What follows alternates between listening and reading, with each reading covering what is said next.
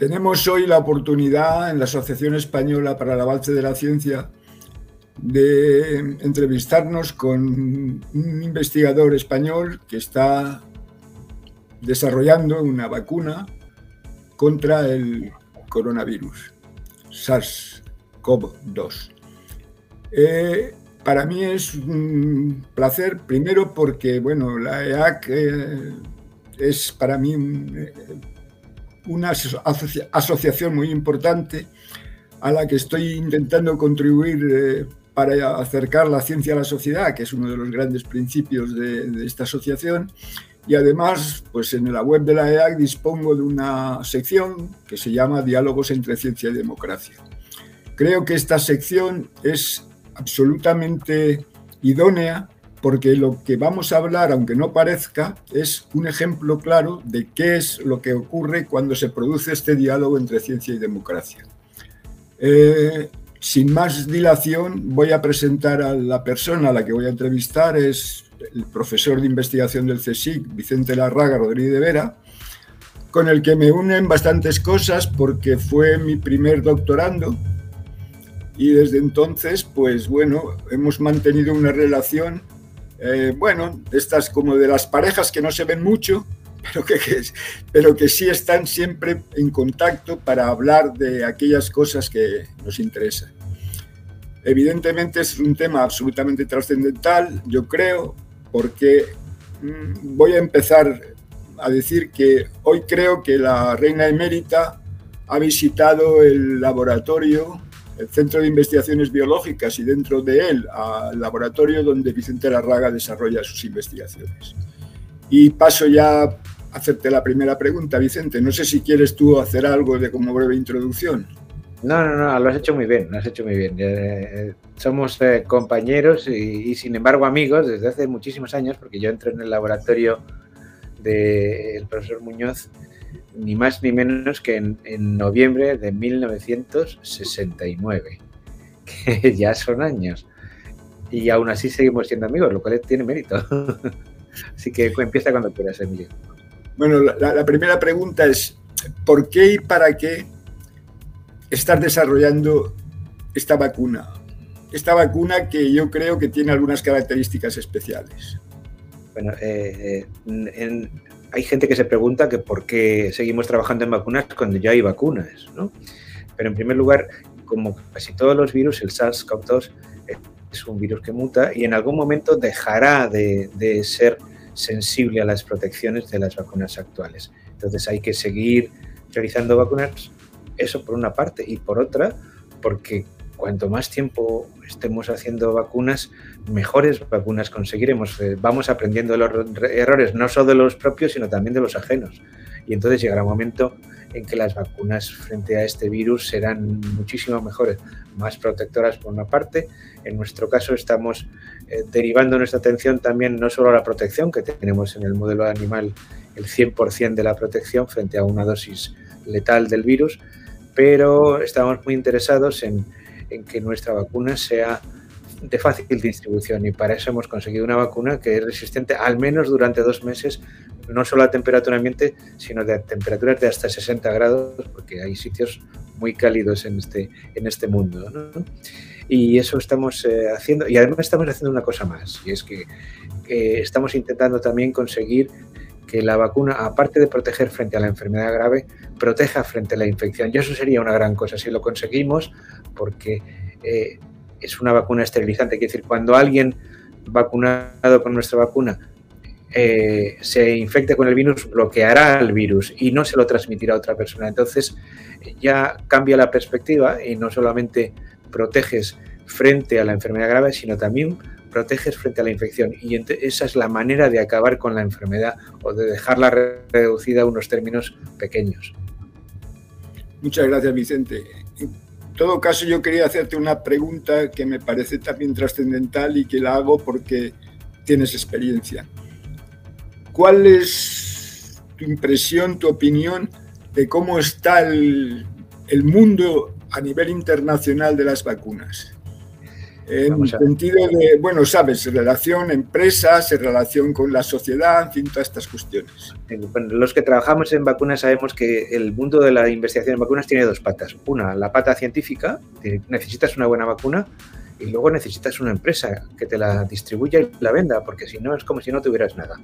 Entonces, eh, se depende de, de las, de las eh, empresas farmacéuticas.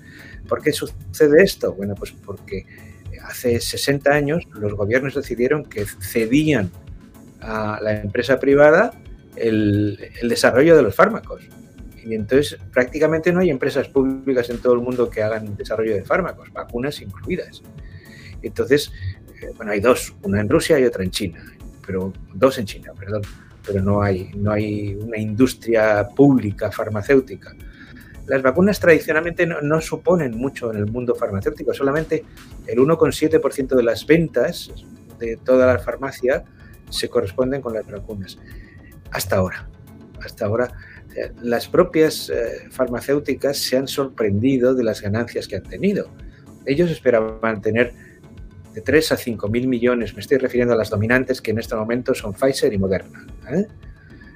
Ellos pensaban que iban a tener entre 3 y 5 mil millones de dólares de venta y han tenido 56 mil. Entonces han pasado a ser eh, el dominio total del mercado, que han, barrido, al menos en la Europa Occidental, que es la que tiene capacidad adquisitiva, a las otras. ¿eh? Hay cinco, teóricamente, seis eh, vacunas a disposición de, la población y sin embargo las mayoritarias en el mundo occidental, insisto, los que pagan más, ¿eh? son, son Pfizer y Moderna. Y eso eh, supone un cambio grande, porque tienen una, una posición tan dominante que mueven a la opinión pública. Tradicionalmente una vacuna que protegiera el 60% era muy buena, considerada como muy buena dentro del mundo de las vacunas sin embargo, ahora han conseguido que todo el público considere que una vacuna del 60 o 70% es una vacuna mala, porque ellos ofrecen eh, el 90%, ¿no? como los anuncios de jabón, ¿no? con el 90%, el 99% de jabón, pues es igual, con el 99% de protección, es lo que están haciendo, pero eso depende de, de su posición dominante. Es una cosa que ha sucedido y ya veremos qué pasa en el futuro, pero va a ser difícil que cambie, al menos a corto plazo. Eh, lo que has dicho, que me parece muy revelador y que yo, pues, eh, en cierto modo estaba en ventaja porque sé de todo tu conocimiento de, la dinámica internacional, creo que me lleva a insistir. Por lo tanto, cada vez, cada vez tiene más sentido desarrollar vacunas, seguir trabajando en desarrollar vacunas. Claro, claro. Eh, nosotros, eh, si conseguimos la vacuna, será mucho más barata.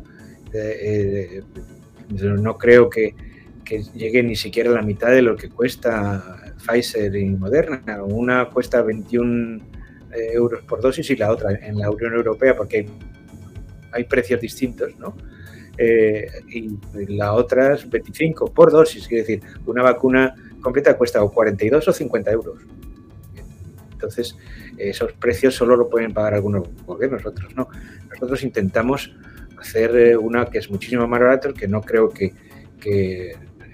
pase de los 10, 12 euros. Eso sería otra forma de verlo, pero hay que tener en cuenta que el, dominio del mercado lo tienen ellos. Entonces, tú tienes que utilizar un hueco que te deje en el mercado, en nuestro caso, el tercer mundo, que da menos dinero, pero para nosotros es mucho más reconfortante, ¿no? Porque nos parece una obligación el, proteger a las personas más desfavorecidas. Eh, ¿Sería incluso esto más inteligente que esa obsesión que ha habido de que hay que liberar las patentes, todo este movimiento? Porque... Liberar las patentes sirve de muy poco, porque no solo digamos que tienen el, poder de la patente, que hay, hay países que tradicionalmente no lo, no hacen caso de eso, como el caso de India o el caso de China. Tú puedes tener una patente y ellos te copian lo que tú tengas, lo fabrican y se ha terminado. O sea, aquí parece después gloria, no, no hay patentes ni en India ni en China. ¿eh? las multinacionales tuvieron que pactar hace años ya con las farmacéuticas indias para que les dieran algo y para que distribuyeran sus, sus, sus productos y de hecho las, utilizan como, como fábricas base. Muchas de las marcas que en Occidente se, se conocen y parecen inglesas, no son inglesas, son indias. Tienen su, su, sede social en Londres para cubrir el expediente, pero todos se fabrican en la India. Es una cosa que tampoco la gente sabe, pero es así. Entonces, eh, eh, digamos que eh, tienen el, no solo la patente, tienen algo mucho más importante, el know-how y las materias primas, porque hay algo que se olvida y es que el presidente Trump, antes de irse, hizo un embargo de todos aquellos productos que servían, de materias primas que servían para, para fabricar vacunas, y lo, y lo, hizo. No se pueden exportar, ahora ya empiezan a exportarse, pero han estado meses sin poder exportar las materias primas. Entonces, tú puedes saber hacer una vacuna, pero si no tienes la materia prima para hacerla porque te lo tienen bloqueado, pues entonces como si no la tuvieras. Entonces, eh, es un, es un mundo mucho más complicado. Lo de las, lo de las patentes está muy bien, digamos, sería deseable, pero es poco útil. Bueno, yo también sería una pequeña postilla antes de hacerte la siguiente pregunta para cambiar un poquito el tercio, y es que también se necesita que haya la capacidad de desarrollo de vacunas en países que probablemente eso puede ser muy difícil de conseguir, ¿no? Por la misma razón que, que, están en situación de déficit, es decir, no tienen acceso por razones económicas, pero pueden tenerlas igualmente porque no sean ni siquiera capaces, aunque tuvieran la patente. ¿no? Claro, claro, vamos a ver, es, es una serie de cosas, ¿no? no es solamente la patente o, la, el know-how eh, o las materiales, es un conjunto de cosas. En el mundo no hay más allá de, una decena de países que están capacitados para hacer vacunas, animales, perdón, animales no humanas. Y tienen que tener los permisos, además, bueno, salvo los indios y los chinos que hacen lo que les parece. Ahora, me gustaría preguntarte sobre esa intensa actividad mediática a la que te has visto eh, conducido, porque creo que has participado en intervenciones para hablar de vacunas en casi todos los medios, de todo tipo y condición. Eh, pues, ¿qué, impresión sacas de cómo se está informando, o cuándo se, cómo se está distribuyendo, difundiendo el conocimiento en todas, a partir de esta experiencia y si haces un análisis reflexivo sobre la misma? Bueno, es necesario que, las, que la sociedad esté informada. ¿eh? Que, que algún compañero médico con pocas luces eh, me dijo una vez que estaba asustando a las personas y yo dije que no, que, había que contar la verdad, que no, no, hay ni que disimular ni que agravar, pero hay que contar la verdad. En este momento no se puede decir esto se va a acabar porque no lo sabemos. Y además resulta ridículo que con, con cientos de muertos a, la semana se diga que esto está acabando, ¿no? lo que se llama gripalización, que es una palabra horrenda. ¿eh? Pero bueno, entonces ese tipo de cosas eh, eh, hay que echar con ellas, eh, hay que informar. Pero desgraciadamente hay muy poca capacidad de selección por parte de los medios de lo que de cómo se informa y de quién informa porque hay sí hay personas que, que están capacitadas y, y, hay otras que realmente pasaban por allí y les ha encantado que les pongan un micrófono delante y dicen bueno, algo que normalmente es ruido y en algún caso son cosas contradictorias. Debería establecerse un sistema de información bueno. Por muchas críticas que tuviera Simón, informaba. Y era el que informaba y todo el mundo se creía o no se creía lo que decía Simón. Pero ahora hay 200.000 que cuentan una historia que si no sabes nada, pues te lleva a la confusión. Esa es mi opinión. Pues sí, ese, claro, y precisamente una de las tareas de la asociación es precisamente intentar que el conocimiento llegue a la sociedad y que la sociedad también sea capaz de interactuar para que consigamos avanzar. Por esto me parecía importante tener esta, esta entrevista contigo, que la difundiremos en la web de la EAC. Y para terminar, una pregunta más personal. ¿Anima que una institución, la tuya, te haya escogido para que la reina emérita pudiera satisfacer su interés y curiosidad para visitar el laboratorio en el que trabajas? Sí, sí, sí, muchísimo. Que te han escogido a ti y es, es, un, es un honor, ¿no?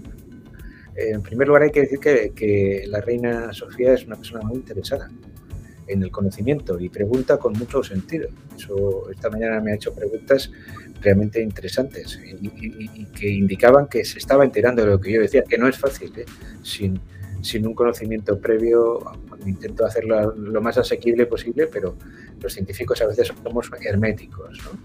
Y sí, es, es, es, muy, muy reconfortante que la institución te apoya. A mí he de decir que la presidencia del Consejo me ha apoyado desde el principio. Yo ya sabes que estaba cerrando mi laboratorio, estoy jubilado también, aunque soy más joven, eh, y esto estaba cerrando mi laboratorio porque a mí se me acababa el proyecto europeo en junio, entonces yo pensaba, estábamos en, en, marzo, ¿eh? cuando, cuando, cuando, empezó esto a ponerse serio. Entonces eh, me llamaron los de responsables de la agencia de medicamentos, me dijeron, oye, esto está muy serio y tú tienes un conocimiento de vacunas que creo que se debería aprovechar. Y dije, bueno, vale, pues vamos adelante, ¿no? Pero claro, ya no tenía proyectos. Entonces hablé con el vicepresidente de, la institución de política científica y le dije, mira, esto pasa. Y inmediatamente la respuesta fue, ponte a trabajar y te apoyaremos. Y así, lo han hecho y lo siguen haciendo. Yo he de decir que mi institución me apoya mucho y estoy muy contento y muy agradecido. Bueno, son buenas, son buenas noticias y de hecho además es otra forma de que sin necesidad de poner muchos likes muchos me gusta o que las redes sociales espero que sí se difundirán porque el grupo de comunicación de la EAC lo hace bien, pues podamos eh, dar a conocer esto, que tenga difusión y que podamos con esto contribuir a que la información también se enriquezca, porque una información reposada, reflexiva, es mejor para mí en estas cuestiones críticas que no estas entrevistas que siempre son con un científico, que es algo que me molesta, para que después unos tertulianos opinen. Creo que es una forma, una forma, creo que es una forma equivocada de aproximarse a la difusión del conocimiento. Sí, sí, además, eh, por hacer una broma, eh, ya se sabe que los tertulianos están preparados para todo. Pueden igualmente planchar un huevo o freír un pantalón, o sea que están preparados para todo conocimiento, pero desgraciadamente no es así. Muy bien, pues hasta la próxima, a ver si ya podemos decir que tenemos la vacuna. Vale, a ver si hay suerte. Gracias.